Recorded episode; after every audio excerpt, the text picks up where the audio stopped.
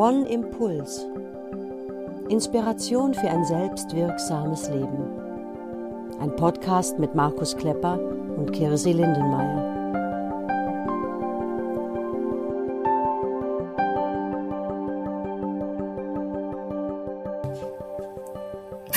Hallo und herzlich willkommen zu unserer bereits 14. Folge unseres Podcasts One Impuls. Wir sind Markus Klepper und Kirsi Lindenmeier.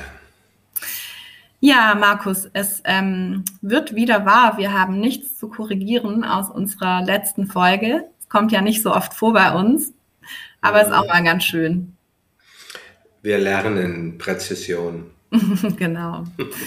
Ja, ihr Lieben, in ähm, der ersten Folge oder beziehungsweise in der letzten Folge ging es schon um Fragen, Fragen, die wir uns im Leben stellen, die Bedeutung der Fragen, die wir uns im Leben stellen. Und wir hatten ja letztes Mal schon angekündigt, dass es dazu auch eine zweite Folge geben wird. Und ja, darum wird es heute wieder gehen. Was für Fragen stellen wir uns im Leben?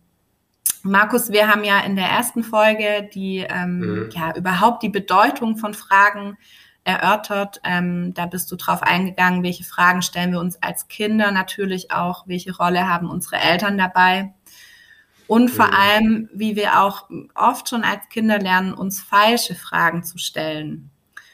Und heute geht es nämlich genau darum, wie erkenne ich denn falsche Fragen und wie komme ich auch in, in die Kraft, gute Fragen zu stellen. Aber bevor wir da einsteigen, Markus, würde ich dich bitten, vielleicht nochmal so die Big Points von der ersten Folge zum Thema Fragen zu erläutern. Sehr, sehr gerne. Ich glaube auch, das ist wichtig, die, um das Potenzial, was in den richtigen Fragen liegt, auch zu begreifen und dann mit der richtigen Haltung unterwegs zu sein. Fragen bedeutet Lernen. Nicht? Und wir haben ja in unterschiedlichen Folgen auch so darauf hingewiesen, dass was unser Gehirn und die Fähigkeit seines Gehirns, neue Informationen aufzunehmen und zu verarbeiten anbelangt, dass das ein Prozess ist, der sich über das ganze Leben erstreckt. Der hört eigentlich niemals auf.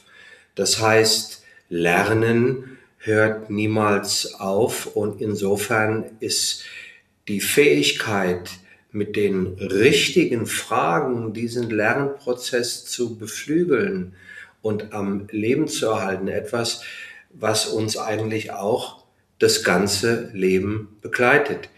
Wenn wir aufhören, Fragen zu stellen, hören wir auf zu lernen. Wenn wir die falschen Fragen stellen und dadurch auch falsche Antworten kriegen, zementieren wir im Grunde negative Vorstellungen über uns selbst. Wir verhindern Lösungen. Und für mich auch als jemand, der sehr viel psychotherapeutisch arbeitet, ist es auch ganz wichtig, so nochmal zu betonen, vieles, was wir als defekt ansehen, ich kann das nicht, also ist irgendwas bei mir nicht in Ordnung, ist letzten Endes eher ein Ausdruck dessen, dass wir bestimmte Kompetenzen oder Zusammenhänge noch nicht erlernt haben. Wir haben vielleicht noch nicht gelernt in Partnerschaften, in Freundschaften, wie und wodurch Kommunikation wirklich gelingt.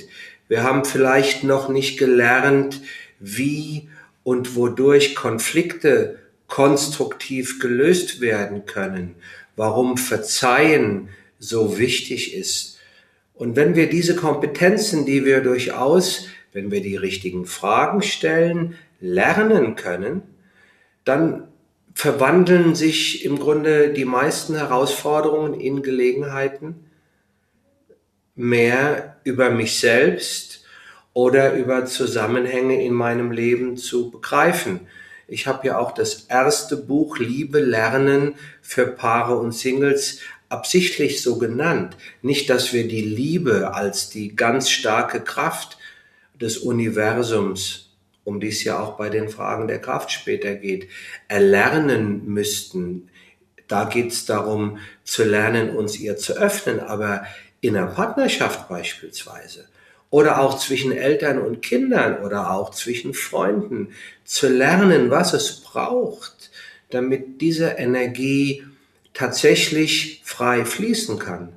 Das sind sehr wohl Schritte, die von uns über die richtigen Fragen und die passenden Antworten erlernbar sind. Und das finde ich letztlich eine ganz tröstliche Aussage. Ja, das finde ich auch ein, ein, sehr, sehr wichtiger Punkt, dass wir lernende Wesen sind, ein Leben lang. Also mhm. wie, wie, oft erlebe ich es, ähm, habe ich auch bei mir selbst erlebt, dass man dann den Anspruch an sich selbst hat, naja, jetzt bin ich erwachsen, jetzt muss ich genau diese Dinge ja alle begreifen oder können. Und sich davon ein Stück frei zu machen, finde ich, kann auch eine unglaubliche Erleichterung sein. Absolut. Und wie es eben gelingt, die richtigen Fragen zu stellen oder was, was diese auch sein könnten, das wollen wir heute anschauen. Wir werden jetzt erstmal noch ein Stück erläutern, was braucht es dafür und ähm, haben uns mhm. dann auch was äh, Besonderes noch für euch überlegt. Wir werden im, im Anschluss daran noch eine Bonusfolge aufnehmen, die dann als Meditation dient für alle Interessierten, die sich mhm. ja schöpferische und kraftgebende Fragen stellen wollen. Markus, der erste wichtige Punkt ist, wenn wir, wenn wir uns dem widmen, ähm, zu gucken, wonach fragen wir überhaupt und was ist das Ziel unserer Fragen? Was ist damit gemeint? Ja, genau, das ist äh, ein wichtiger allererster Punkt. Wonach fragen wir, beziehungsweise worauf richten sich unsere Fragen? Wir hatten ja in der letzten Folge so in der Entwicklung der Fragen für uns Kinder, warum fliegen Schiffe, äh, warum schwimmen Schiffe, warum fliegen äh, Flugzeuge. Also das waren ja Fragen, die sich so mit der äußeren Welt beschäftigen. Jetzt geht es viel mehr darum, so die Welt sind wir. Das heißt, die Fragen zu stellen, deren Gegenstand wir selbst sind. Wir als, wir haben es im anderen Kontext schon mal so als Ressource Ich bezeichnet. Fragen, die zum Gegenstand haben, ja, wie ticke ich denn? Was ist denn in mir los oder in meiner Partnerschaft oder in meinem Freundeskreis? Mir fällt da so als, als Einstieg äh, ein, ein Paar ein, mit dem ich äh, vor längerer Zeit gearbeitet habe. Die hatten sich, die, die hatten Kinder, die hatten es in ihrer Partnerschaft nicht so ganz leicht und äh, in dem neuen Haus, was sie bezogen haben, war es dem Mann ganz wichtig, viel Energie auf die Smart Home Integration der Geräte zu lenken. Das heißt, es war sein Anspruch zu gucken, dass die dass die, die Lichter und die Türen und die Heizung und so weiter, dass sich das alles übers Handy steuern lässt. Weil er wollte es seiner Familie schön machen. Und die Frau sagte, weißt du, das ist ja gut und schön, dass du dich hier so mit den ganzen technischen Dingen beschäftigst, aber wir beiden Menschen, wir haben Probleme, wir kriegen es nicht hin, miteinander gescheit zu reden. Mir wäre es viel lieber, wir würden uns erstmal mit uns beschäftigen statt mit der Technik um uns herum. Die Reihenfolge ändern. Nicht? Und insofern sind wichtige Fragen letzten Endes all die Fragen, die sich damit beschäftigen, wie gelingt es mir zum Beispiel, meine Gelassenheit zu bewahren, meine Bedürfnisse wahrzunehmen und auch auszudrücken. Wie gelingt es mir etwa auf eine respektvolle Art und Weise für mich einzustehen, meine Grenzen zu setzen, meine Gefühle klug zu steuern, mich selbst zu trösten und zu nähren, Verantwortung für mein eigenes Wohlergehen zu übernehmen oder erwachsen zu werden. Fragen, die wir uns normalerweise viel zu selten stellen. Oder eine andere Herangehensweise wenn ich mich selbst besser verstehen und begreifen will, und darüber haben wir ja oft gesprochen, Salutogenese, wie wichtig es ist, mich selbst zu begreifen, wie ich funktioniere, wie ich ticke. Ja, wenn ich zum Beispiel das etwas, was mir vor ein paar Jahren das erste Mal so wieder widerfahren ist, ich war unerklärlich müde und es gab keinen gesundheitlichen Grund. Und äh, also abends um acht, Viertel nach acht, halb neun hätte ich eigentlich schlafen gehen können und habe mich gefragt, was ist denn los? Und dann wurde mir irgendwann, aber das brauchte eine Weile deutlich, ich hatte eine Trennung hinter mir, die ging von mir selbst aus, die war also gewollt und vom bewussten Verstand sagte ich, ist ja alles in Ordnung, läuft ja alles so, wie du das eigentlich wolltest. Was ich übersehen hatte, dass meine Seele ackert. Das heißt, die Müdigkeit war so etwas wie ein Indikator, der mir zeigt, warte mal, da ist in deiner Seele eine Menge los, Hintergrundprozesse und es war hilfreich und erleichternd für mich, diesen Zusammenhang zu begreifen und mich damit ein Stück mehr auch selbst kennenzulernen. Oder wenn ich unerklärlich traurig bin. Ja, und dadurch vielleicht merke, oh, irgendwas scheint mir mehr unter die Haut zu gehen, als ich dies vielleicht wahrhaben will.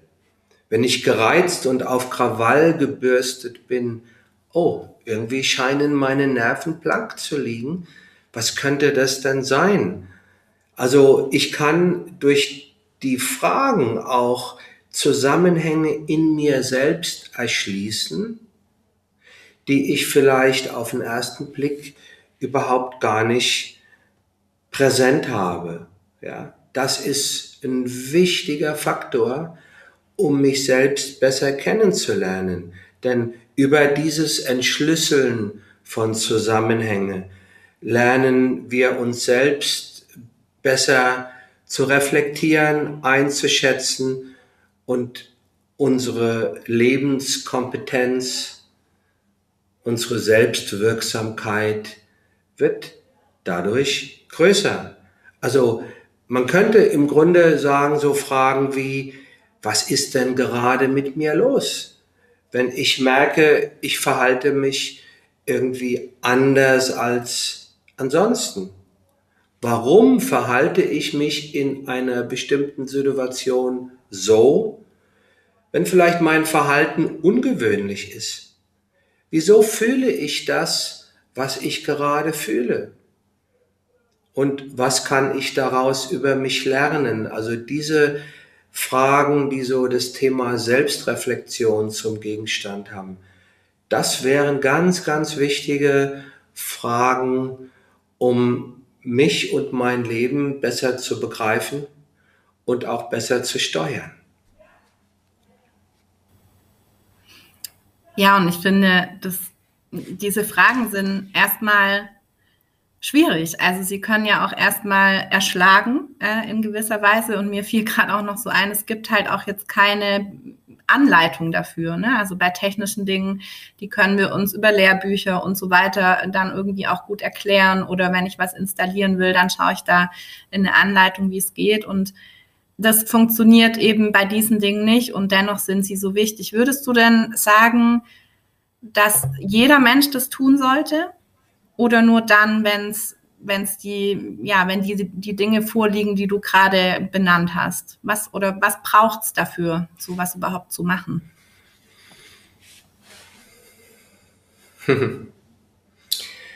Also mich selbst, mein Innenleben mehr zum Gegenstand meines Interesses zu machen, in Abgrenzung dazu, mich mit allem Möglichen drumherum mit den technischen Gegenständen in meinem Haushalt, mit den Zusammenhängen äh, äh, draußen in der Welt, wie mein Computer funktioniert, mein Auto und so, mich damit ein Stück auseinanderzusetzen. Ich glaube, das ist etwas, das wird jedem von uns gut tun. Und je mehr ich das mache, je natürlicher mir dieses, diese Herangehensweise äh, ist, äh, oder auch anders formuliert, je wichtiger ich selbst mir bin, nicht auf eine narzisstische Art und Weise, sondern auf eine Art und Weise, dass ich sage, hey, es ist wichtig, was in mir los ist und ich widme dem meine Aufmerksamkeit. Ich glaube, das ist was, da würden wir alle von profitieren. Selbst mich selbst zu reflektieren ist immer gut, weil das bedeutet, ich lerne mich selbst besser kennen und kann mich damit auch selbst vor Krisen, vor äh, unangenehmen Reaktionsweisen und so weiter äh, besser schützen auf einer körperlichen Ebene und auch auf einer seelischen Ebene. Und das ist so ein Stück, was, wo man sagen könnte, das ist auch Psychoedukation. Das ist die Erziehung im Umgang zu lernen, wie funktioniert meine eigene Psyche. Ja, und auch ein Stück, wie funktioniert die Welt und die Menschen. Also, ja. Ja, wir gehen mal weiter zu einem nächsten wichtigen Punkt, Markus, ähm, was wahrscheinlich viele Menschen zu selten machen, die, die Fragen oder die klugen Fragen zu stellen, wenn etwas gut gelingt. Also ich ähm, habe auf meiner Arbeit oft abends mit den Jugendlichen eine kleine Abendreflexion und wenn der Tag so richtig scheiße war, frage ich die ganz gern mal, und was, was war denn gut? Was ist dir gut gelungen? Und dann schauen sie mich oft mit Riesenaugen an, weil der Tag war ja so scheiße. Aber genau darum geht's eben auch ganz oft. Ähm, oder wenn auch was wirklich gut gelungen ist, da nochmal hinzuschauen. Äh, wie, wie verhält sich das? Warum tun wir das so wenig und warum wäre es klug, ähm, uns Fragen zu stellen, wenn was gut gelingt? Also wir sollten genau dann, wenn Dinge in unserem Leben gelingen, wenn wir so etwas wie Erfolgserlebnisse haben, äh, dann sollten wir innehalten und uns fragen, wieso eigentlich? Und warum wir das nicht machen, wir haben, es gibt keinen unmittelbaren Anlass dazu. Probleme, Herausforderungen, Schwierigkeiten sind meist das kognitive Dissonanzen. Wir hatten es letztes Mal davon. Wenn irgendetwas anders ist, als ich das erwarte, wenn es sowas wie Ups macht im Inneren, dann halten wir normalerweise an und sagen, ey, was ist denn hier los? Bei, bei angenehmen Erfahrungen, die nehmen wir meistens eher hin und setzen uns gar nicht damit auseinander. Und das ist eine große, ein großer Nachteil, weil wir dadurch gewissermaßen eigene Strategien und Baupläne für unseren Erfolg überhaupt gar nicht auswerten. Ja, wenn was gut geklappt hat, was sagen wir dann? Ja, ist gut gelaufen, Glück gehabt, war ja gar nicht so schlimm, war ja gar nicht so schwer, liegt ja auch nicht an mir. So, das ist ja häufig dann die unterliegende Botschaft. Wir Psychologen würden sagen, wir, wir erklären unseren, wir attribuieren unseren eigenen Erfolg oft extrinsisch. Das heißt, wir tun so, als hätte der mit uns gar nicht so viel zu tun und übersehen, dass er durchaus etwas mit uns zu tun hat und dass es klug wäre, mir die Frage zu stellen, ja, was denn genau? Was genau hat zu diesem Erfolg beigetragen?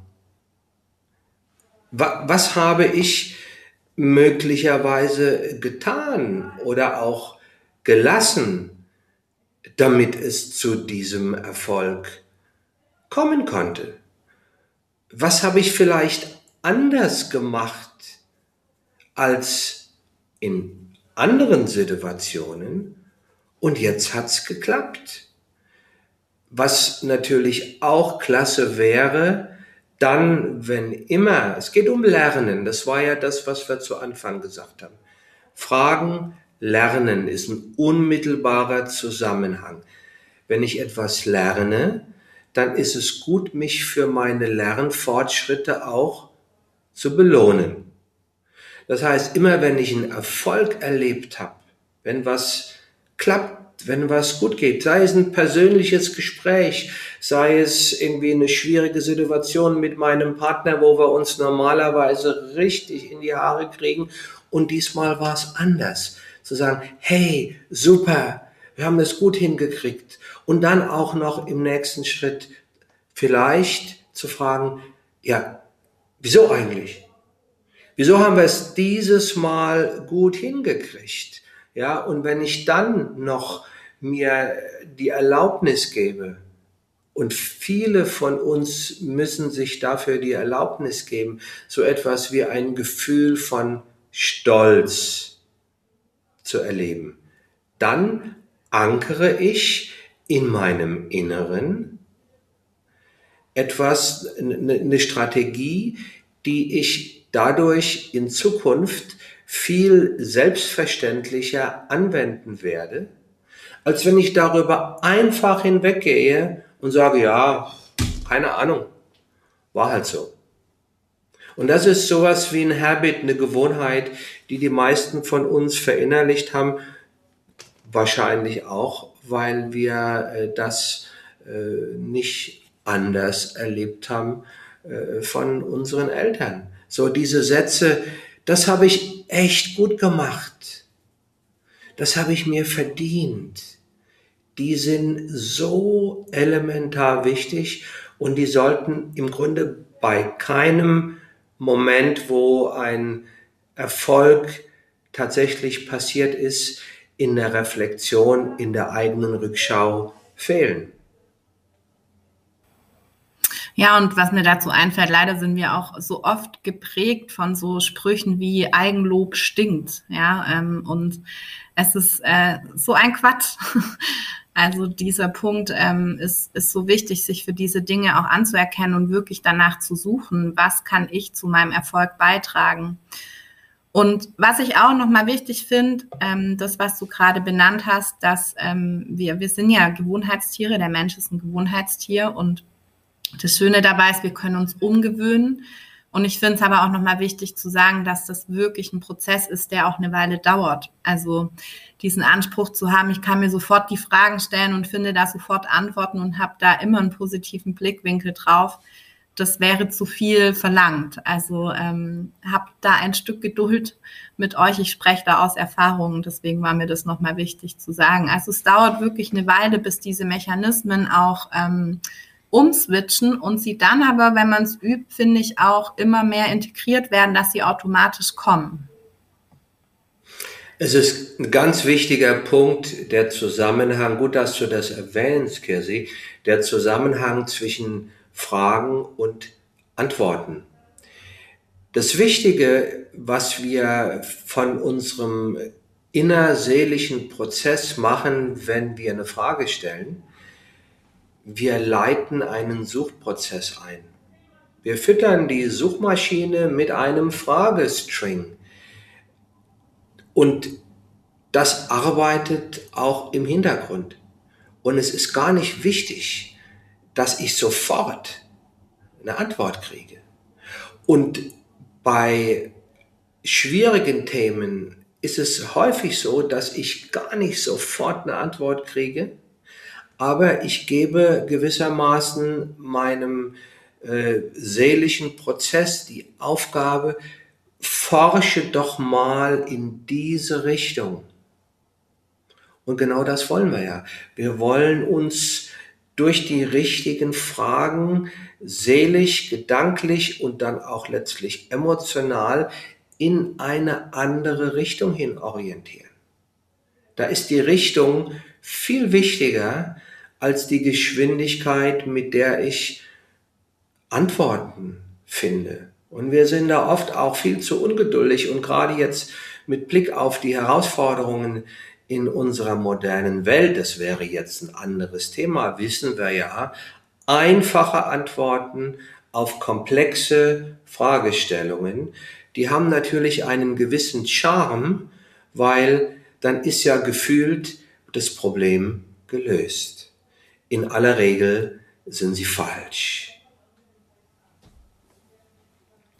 Und oft ist es ja auch die Suche nach einer gewissen Sicherheit, einfache Antworten zu finden. Genau. Ja. Ja, Markus, lass uns noch mal auf die andere Seite schauen. Wir haben jetzt gerade über Fragen gesprochen, die man sich stellen kann oder die wertvoll sind, wenn was gut gelingt. Ähm, was wir äh, wahrscheinlich gut kennen oder viele von uns gut kennen, ist, dass sofort Fragen kommen, wenn etwas nicht gut gelingt. Also wenn wir scheitern oder wenn, wenn uns irgendwas ereilt in unserem Alltag, was vielleicht auch schicksalhaft ist. Und auch da ist es so entscheidend, ähm, einen anderen Blickwinkel sich anzueignen und auch da richtige Fragen zu stellen. Wie könnten die aussehen? Gerade unsere Rückschläge, gerade unsere Niederlagen, gerade unsere Misserfolgserlebnisse sind, wenn ich angemessen damit umgehe, wichtige Fundgruben, für entscheidende Lernerfahrungen. Das heißt, wenn ich lerne, ist es äh, gar nicht so spielentscheidend, ob etwas gelingt oder, oder, oder, oder ob etwas nicht gelingt. Im Gegenteil, wenn etwas nicht gelingt, ist unter Umständen sogar die Chance daraus zu lernen, wie könnte es denn besser sein, umso größer. Wir wissen das bei, den, bei, der, bei, bei, dem, bei der historischen Dimension von Erfindungen. Erfindungen sind selten beim ersten Mal äh, gelungen, sondern es wurde wieder und wieder und wieder geforscht und probiert und versucht. Und irgendwann, nach dem hundertsten, nach dem zweihundertsten, nach dem dreihundertsten Mal, hat es dann geklappt. Ja, also grundlegend die Haltung zu entwickeln. Ich kann aus jeder Niederlage, ich kann aus jedem Rückschlag für das Gelingen dieser Aufgabe etwas Wichtiges lernen. Und die Fragen, die man dazu stellen könnte, die Fragen, die man dazu eher nicht so unbedingt stellen sollte, das sind die, die wir häufig intuitiv stellen, ja, warum hat das denn nicht geklappt? Wieso ist das denn jetzt in Klammern schon wieder schiefgegangen? Ja, die Gefahr dabei ist, dass ich dann sehr, sehr, schnell dabei lande, na, weil ich halt zu doof bin, weil ich das halt nicht kann, weil es mir halt irgendwie nicht, weil es nicht zu mir passt und so weiter. Also sehr schnell lande ich dann bei vermeintlichen Erklärungen, die mich selbst diskreditieren. Die wichtigen Fragen, die ich mir stattdessen stellen sollte, ist, was kann ich aus dieser Erfahrung lernen, um es beim nächsten Mal besser zu machen? Wie kann ich das beim nächsten Mal noch besser machen? Das impliziert, es war schon gut, aber noch nicht gut genug. Es lenkt meine Aufmerksamkeit auf, an, auf eine, in eine positive Richtung. Und das alleine ist ja schon eine wichtige Herangehensweise. Oder aber eine Frage, die vielleicht erstmal etwas merkwürdig klingt. Zugleich ist sie ganz wichtig. Braucht ein bisschen inneren Abstand vielleicht dazu wenn diese Erfahrung eine Botschaft für mich hätte, wenn diese Erfahrung sowas wie ein Geschenk wäre, welche Botschaft könnte das sein?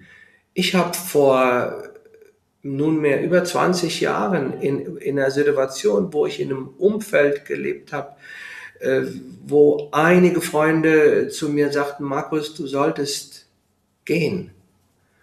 Und ich selbst habe immer gesagt, ja, weiß ich, aber ist jetzt noch nicht dran, hat ja noch Zeit. Und plötzlich hatte ich im rechten Auge eine Netzhautablösung, das heißt, ich konnte nichts mehr sehen.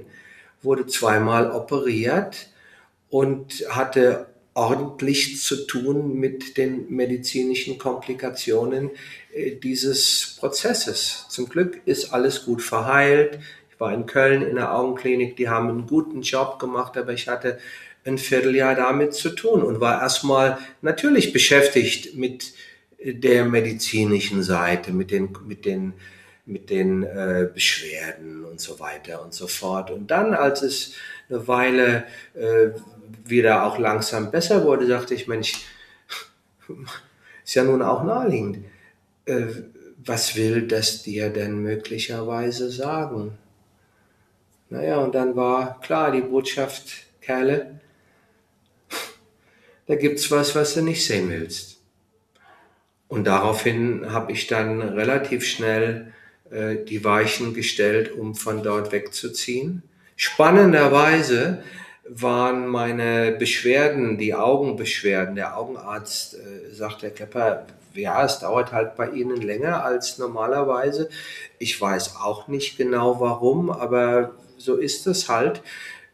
Ich bin umgezogen und 14 Tage später waren die Beschwerden weg. Das heißt, offensichtlich hatte mein Körper mir auch über dieses heftige äh, körperliche Signal eine Botschaft vermittelt, die ich auf einer anderen Ebene gerne noch ein bisschen weggeschoben habe und habe gesagt, ja, ja, weiß ich, aber ist ja noch Zeit.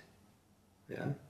Also ich glaube, da wären viele gut beraten, wenn sie gerade bei körperlichen Symptomen, jenseits dessen, dass man sich darum natürlich auch kümmern muss, medizinisch kümmern muss, vielleicht von einer Verhaltensumstellung kümmern muss, sich auch gelegentlich mal die Frage stellen, was möchte mir meine Seele möglicherweise damit sagen?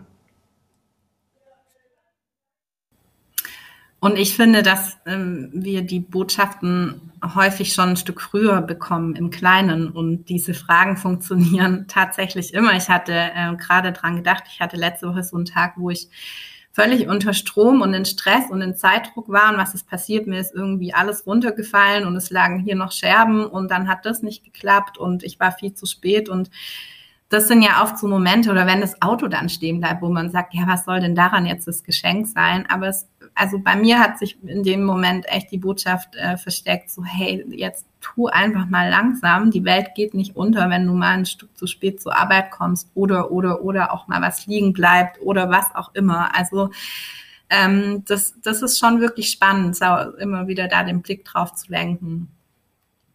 Markus, jetzt haben wir so zwei Beispiele genannt, die gut, das mit den Augen ist auch schon, schon was Heikles oder was ähm, Extremeres, aber das, was ich jetzt aus meinem Alltag erzählt habe, ist ja jetzt ja ähm, noch ganz, ganz soft. Jetzt gibt's ja wirklich emotional richtig heikle Themen, wo man erstmal vielleicht selber auch überhaupt gar keine Antwort findet, was soll daran jetzt ein Geschenk sein oder, oder was könnte ich daraus lernen? Und da bietet sich ein, Unterstützung zu holen. Was ist denn dabei wichtig? Von wem hole ich mir die im besten Fall? Um etwas auszuwerten, braucht es ja auch einen gewissen Abstand.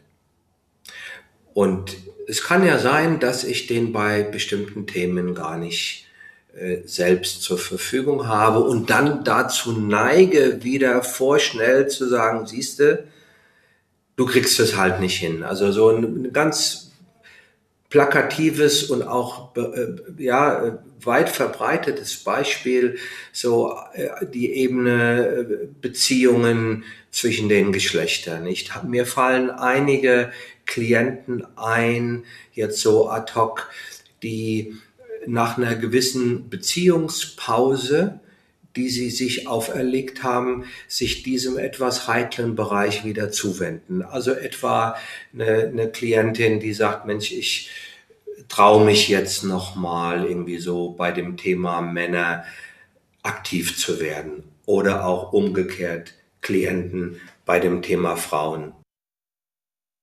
Mal angenommen, beim ersten oder zweiten Anlauf gelingt das nicht. Mal angenommen, beim ersten oder zweiten oder dritten Anlauf gerät sie oder er an den oder die in Anführungszeichen falsche.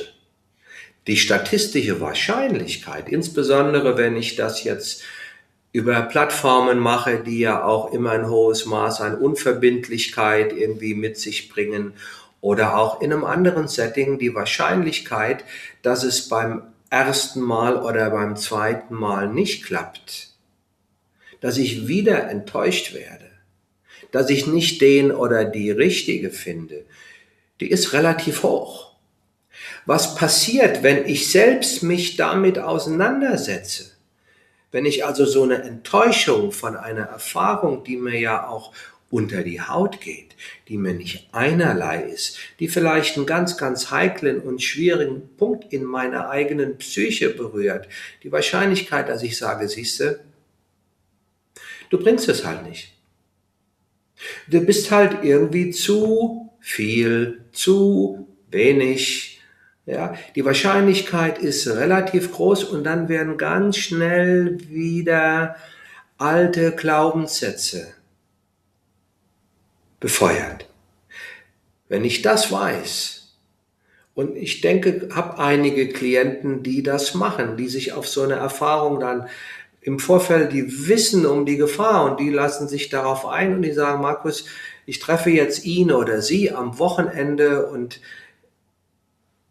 halte dich auf dem Laufenden, so dass dann, wenn vielleicht etwas nicht so gelingt, wie man sich das gewünscht hat, bevor sich wieder der nächste negative Glaubenssatz darauf sattelt, ich als Berater, der den oder der sie oder ihn kennt, sagen kann, du pass mal auf ja, das ist scheiße gelaufen.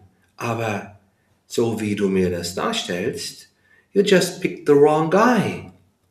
Nimm das bitte nicht persönlich, um wie so eine Brandmauer einzuziehen. Und das kriegen Menschen häufig alleine, wenn es heikle, emotional sehr besetzte Themen sind, nicht so gut hin. Und was noch wichtig ist, gerade bei emotional heiklen Themen, ist, ähm, ja, dass man erstmal auch ein Stück Abstand gewinnt. Also oft kommt ja die Bewertung, wenn Gras drüber gewachsen ist. Ähm, warum ist es so wichtig? Also hm, wir haben als nächsten Punkt Zeitpunkt und auch Setting ähm, sind wichtig für, für die Fragen, die man sich stellt. Genau. Es sollen ja die richtigen Fragen sein, die mir eine Chance geben, Antworten zu finden, die mich aus einer schwierigen Situation herausführen und nicht noch weiter hinein. Das heißt wieder, es braucht einen gewissen Abstand und es braucht auch ein Setting, eine Umgebung, wo ich in der Lage bin, ähm, durch, dadurch, dass ich mich einigermaßen wohlfühle, dadurch, dass es mir nicht ganz so schlecht geht, wie wenn ich gefühlt emotional in einem Loch sitze und um mich herum ist alles düster und schwarz. Wenn ich mir dann frage, ja, wie schön ist die Welt? Und alles, was ich sehe, das ist jetzt natürlich eine Metapher, alles, was ich sehe, sind dunkle, hohe Wände oder große Schwierigkeiten, dann wird mir über die Schönheit der Welt nicht so besonders viel äh, Erhellendes einfallen. Ja, ich habe mal vor einer Weile so eine meiner größten äh, plakativsten Misserfolgserlebnisse ist viele, viele Jahre her, wo ich als Redner auf einer Messe vor Kosmetikstudentinnen irgendwie einen Vortrag halten sollte zu einem Thema, von dem ich eigentlich überhaupt keine Ahnung hatte. Ja, ich habe das damals gemacht in der Zeit, wo ich mich neu ausgerichtet habe und dachte, na, vielleicht könnte das etwas sein, wo du ja auch in Zukunft dich ein Stück mit äh, wieder neu orientieren könntest, sozusagen als Portfolio in dein Repertoire mit aufnehmen. Bin also auf einer Messe aufgetreten und das war ein Desaster. Ja, am Ende des Vortrags waren 50 Prozent der Menschen, die in diesem Raum waren, sind gegangen. Ich war klatschnass und war nur noch heilfroh, äh, als dann die anderthalb Stunden rum waren und ich gehen konnte. So. Hätte ich mich dann sofort hingesetzt und mir bestimmte Fragen gestellt über meine Kompetenz, über meine Fähigkeit als Vortragender, als Redner, das hätte mir nicht wirklich weitergeholfen. Ich habe was anderes gemacht. Ich sage so, und jetzt musst du dich erstmal belohnen. Und ich bin, ich lebte damals in der Nähe von Köln. Ich bin in das Mediterrana gefahren, meine Lieblingssauna, und habe gedacht, so nach dieser Herausforderung musste dich erstmal belohnen. Und als ich dann in der Sauna saß und abschalten konnte und geschwitzt habe und mich wieder so einigermaßen gefangen habe, habe ich gesagt, Mensch, was war denn da los? Was lernst du denn daraus, Klepper? Und dann kam ganz schnell eine sehr erleichternde Antwort. Diese Art von Tätigkeit scheint nichts zu sein, was du in Zukunft machen solltest. Und da war ich froh und erleichtert. Und es hatte keinen negativen Spin im Sinne von, du bist zu blöd dazu. Es hatte die erleichternde Botschaft, ja, gut zu wissen, dass das für dich nichts ist. Dazu braucht es aber eine Umgebung, ein Setting, in der ich mich einigermaßen wohlfühle. Und wenn ich im Loch sitze, bevor ich mir weiterreichende Fragen stelle, sollte ich als erstes gucken, und wie komme ich jetzt zuverlässig aus diesem Loch wieder heraus? Und dann ruhe ich mich erstmal aus und dann geht's weiter. Es gibt, da gibt es umstrittene äh, Forschungsergebnisse, so die Wissenschaft des Priming. Also so Priming bedeutet, wie beeinflussen unsere Zustände äh, die Wahrnehmung, die wir haben. Also ja, macht es einen Unterschied, ob ich in einem Streitgespräch oder in einem Gespräch beispielsweise ein Glas eiskalte Cola in der Hand habe oder eine heiße Tasse Kakao. Macht es einen Unterschied, ob ich auf einem harten Stuhl sitze in einer Verhandlung? Bin ich dann vielleicht eher tougher und straighter, während ich in einem weichen Sessel eher entspannter bin und so. Es gibt Hinweise, die darauf die darauf hindeuten, dass diese Unterschiede tatsächlich auch bestehen. Ja, und die werden ja teilweise auch benutzt, um bestimmte Ziele zu erreichen, aber die Forschungsergebnisse dazu sind, soweit mir das bekannt ist, bis heute recht widersprüchlich. Aber dass der Zustand, mein Zustand, in dem ich bin, einen großen Einfluss darauf hat, was ich wahrnehme und wie mein Empfinden dabei ist, das ist gesichert und insofern ist das Setting wichtig dafür, wann ich und in welchem Zustand ich sein sollte, um gute Fragen zu stellen, um gute Antworten zu finden.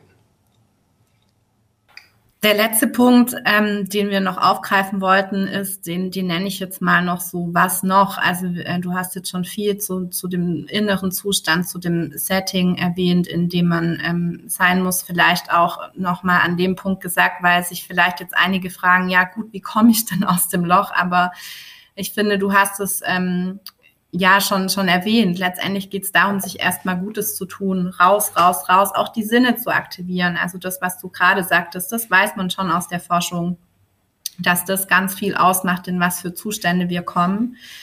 Und ähm, was wäre denn noch wichtig für einen guten Zustand und ein gutes Setting, um sich dann diese äh, schöpferischen Fragen zu stellen? Ja, man könnte ja so jetzt zusammenfassend sagen, okay, was, what's best practice? Was ist die beste Praxis, um inspirierende und nährende Antworten für mich zu finden? Und du hast es gerade erwähnt. Das erste ist, ich sorge zunächst für einen möglichst ressourcevollen Zustand, bevor ich mir wichtige Fragen stelle. Vielleicht gehe ich eine Runde spazieren, ich gehe in die Badewanne, ich mache Sport, Ich tanze, ich bin wach und ausgeruht, ich führe vorneweg ein inspirierendes Gespräch und dann setze ich mich mit diesen Fragen auseinander. Der zweite wichtige Punkt, es geht ja um eine Form von Kommunikation und Kommunikation braucht immer, damit sie gut gelingt, Sicherheit. Ja, ich suche nach einem sicheren und geschützten Rahmen, in dem ich diese Fragen, in dem ich mich, wenn ich ein bestimmtes Thema habe, ich mich mit diesen Fragen auseinandersetze, ein Rahmen, wo ich Raum und Zeit habe, um mich wirklich auch ein Stück so von meiner Kreativität, von meiner äh, inneren Weisheit berühren zu lassen. Ich bin nicht gehetzt und ich muss das nicht jetzt hier zwischendurch machen, sondern ich lasse mich darauf auch ein Stück ein. Ja, was es an Haltung braucht, es braucht eine offene und eine neugierige Haltung, wo nicht jeder Impuls, nicht jede Antwort, die vielleicht kommt, nicht jeder Gedanke sofort von mir bewertet oder abgewertet wird. Ja, was ist denn das für ein Scheiß? Ja, ich weiß, ich, ich leite einen Suchprozess ein. Und das Finden der Antworten, das braucht manchmal auch einfach seine Zeit. Ich lasse meiner Kreativität, der Kreativität meiner Seele Zeit. Geduld und Zeit sind wichtig. Die Antworten müssen oft in uns reifen müssen auch teilweise auch so im Kontakt mit unserer inneren Weisheit geboren werden. Das heißt, so die Haltung dazu, die empfehlenswert wäre, ist, ich öffne mich für Antworten, die mich inspirieren und die meine Seele nähren. Es ist wahrscheinlich in Summe eine etwas andere Herangehensweise an das Thema Fragen und Antworten, als wir gewohnheitsmäßig machen. Und gleichzeitig ist es eine Herangehensweise, die sich nach meiner Erfahrung absolut auszahlt und lohnt und unser geistiges System, unser mentales System und auch unsere Gefühle in eine neue Richtung kalibriert. Ja, ihr Lieben, und ich hatte ähm, ja zu Beginn schon angekündigt, dass wir uns noch einen kleinen Bonus für euch überlegt haben. Also wir hatten ja jetzt hier im Verlauf auch letzt, bei der letzten Folge fand ich schon immer mal wieder auch gute Fragen drin, nährende Fragen drin, die man sich da ja auch schon rausziehen kann. Und ähm, es gibt zusätzlich jetzt noch eine Meditation von Markus geführt, ähm, in, in, auch in der extra Audio, dass ihr nicht immer hinscrollen müsst, um die zu hören. Und ähm, da kommen die Fragen der Kraft, die uns auch ähm, ja in unseren Seminaren sehr oft begleiten. Nach dem Yoga morgens kommen die Fragen der Kraft als äh, Ritual und wirklich ähm, ja nährendes äh, einzuladen. Markus, magst du noch mal ein paar Sach Sätze zu den Fragen sagen? Wo kommen die her? Wo hast du die kennengelernt? Und warum ähm, spielen sie so, ein, so eine große Rolle auch bei uns in den Seminaren? Wo kommen sie her? Ich habe sie zum ersten Mal gehört 1993 in einem Seminar äh, in Cannes mit Tony Robbins, The Power Questions. Ob er sie entwickelt hat, sind recht einfache Fragen. Äh, das weiß ich nicht, aber das war so meine, ähm, meine Quelle davon. Und seitdem begleiten sie mich und äh, seitdem begleiten sie auch uns in unserer Arbeit. Und äh, warum machen wir das? Weil es wichtig ist, weil es äh, gewissermaßen, diese Fragen sind wir werden sie in, in, in einer separaten Meditation auch im Grunde ähnlich anbieten für die von euch, die die hören wollen, wie wir das im Seminar machen. Im Seminar machen wir es morgens am Ende der Yogastunde, also wo die Menschen in einem zentrierten, ressourcevollen Zustand sind, wo sie in Kontakt sind mit ihrem Körper, mit ihrem Atem, mit ihren Gefühlen und im Lauf der Tage über diese Fragen äh, Zustände für sich selbst durch im Inneren wachrufen und erwecken und auch installieren, die für all das, was notwendig ist, also die letzten Endes äh, für die Entscheidungen, für die äh, Handlungen, für die Erkenntnisprozesse, für die Veränderungsprozesse, für die Heilungsprozesse, die ja alle Energie brauchen, diese Energie durch eine andere eigene innere Ausrichtung gewissermaßen im eigenen Erleben aktivieren und freisetzen. Und es ist äh, ganz spannend, du hast es ja auch, auch oft miterlebt, äh, Kirsi, wie manchmal so, wenn die Fragen das erste Mal gehört werden, vielleicht sogar so etwas wie ein innerer Widerstand kommt so. Das für eine blöde Frage, weil die ist ja irgendwie unangenehm oder auch so eine Enttäuschung, da kommt eine Frage und ich habe zunächst mal gar keine Antwort darauf.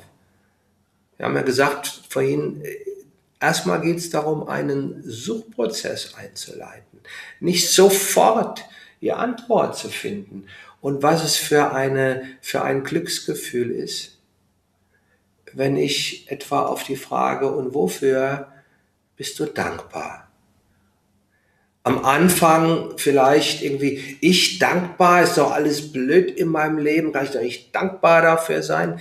Ja, wo, wenn ich dann so nach einer Weile merke, ach Mensch, ja, ich bin dankbar dafür, dass ich etwas verändern kann in meinem Leben. Ich bin dankbar dafür, dass ich am Leben bin. Ich bin dankbar dafür, dass Menschen um mich herum sind, die an mich glauben. Was das ausmacht, so an emotionaler äh, Berührtheit und äh, in der eigenen Seele das mitzuerleben, ist immer wieder ganz besonders. Insofern bin ich sehr, sehr froh, äh, dass wir die äh, als einen festen Bestandteil in unseren Seminaren haben und jetzt auch zum ersten Mal in der in einer neuen Folge sozusagen außerhalb der Seminare als Meditation hier Menschen, die sich dafür interessieren, anbieten können. Ja, das kann ich alles nur äh, bestärken. Also auch auf die Gefahr hin, dass ich mich nochmal wiederhole. Ich möchte es trotzdem sagen, es ist ähm, so geil, wenn Antworten kommen. und zugleich wirklich äh, auch nochmal von mir, macht euch keinen Stress. Also ich kenne keinen Menschen, der auf diese Fragen, wenn er sie das erste Mal hört, direkt ähm, auf alle Fragen Antworten hat. Das ist echt wichtig, weil sonst geht man am Ende nur frustriert ähm, aus der Meditation und denkt, ja super, was habe ich denn jetzt da irgendwie mit mitbekommen. Also da wirklich diese, an diese Punkte zu denken, die wir gerade erläutert haben, dass es eben auch eine mhm. gewisse Zeit braucht, das finde ich sehr, sehr wichtig. Das wäre schön, diese Best Practice Punkte, die wir genannt haben, sich vorher nochmal zu vergegenwärtigen und dann, äh, man darf diese Fragen auch öfter sich stellen. Also idealerweise sind sie ein Teil meiner spirituellen oder energetischen Praxis und äh, begegnen mir äh, immer wieder mal, äh, ob am Morgen nach einer Meditation oder am Abend oder mindestens mehrmals die Woche. Das wäre schon klasse. Ja, bevor wir uns verabschieden, noch ein, ein kurzer Ausblick auf unser nächstes Thema. Ich hatte das vor unserer Sommerpause mal angekündigt, dass ich mir das wünschen würde. Und wir haben gesagt, jetzt äh, machen wir das in der nächsten Folge, ähm, dass wir uns dem Thema widmen, warum Persönlichkeitsentwicklung. Also es soll jetzt keine Werbefolge für unsere Seminare sein, aber ähm, ja, vielleicht haben wir Hörer und Hörerinnen, die sich fragen, ja, was, was, was ist denn das für ein One-Seminar oder warum äh, könnte das vielleicht gut sein für mich? Warum ist Persönlichkeitsentwicklung an sich für Menschen wichtig? Dem würden wir uns in der nächsten Folge gerne widmen. Dein Herzensthema, Kirsi, du hast mich, ich hatte was anderes auf dem Zettel. Du sagtest, Mensch, Markus, lass uns das doch mal einschieben und ich freue mich drauf, ja. Ja, dann sagen wir, wie immer, vielen, vielen Dank fürs Zuhören und ähm, ja, habt eine gute Woche und bis zum nächsten Mal. Ja, also die Woche, die bis zum nächsten Mal wird ein bisschen länger sein, aber bis zu der nächsten Folge, die nehmen wir ja gleich anschließend auf. Die kommt dann parallel im Huckepack mit der und äh, wann es dann weitergeht, das werdet ihr sehen, wenn ihr uns abonniert oder dann wieder mal reinschaut, ob es schon was Neues gibt. Vielen Dank fürs Zuhören, ihr Lieben. Tschüss. Vielen Dank an dich. Danke dir. ciao, ciao.